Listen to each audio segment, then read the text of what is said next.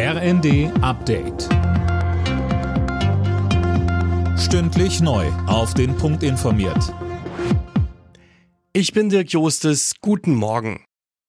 Die Polizei steht vor einem schweren Einsatztag im Braunkohledorf Lützerath. Der Fokus liegt heute auf Aktivisten, die sich dort in unterirdischen Gängen verschanzt haben. Die Räumung von Häusern und Baumhäusern wurde dagegen überwiegend abgeschlossen. In der Affäre um Geheimdokumente gerät US-Präsident Joe Biden weiter unter Druck.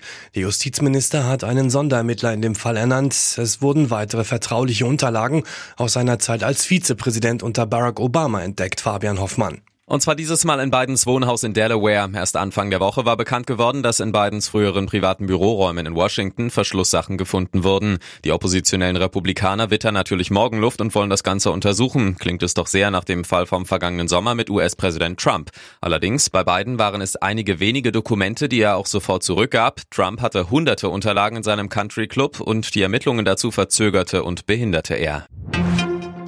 In Spanien ist die Mehrwertsteuer auf Lebensmittel wie Obst oder Gemüse seit diesem Jahr vorübergehend ausgesetzt. Ähnliches wurde zuletzt auch bei uns wieder mehr diskutiert.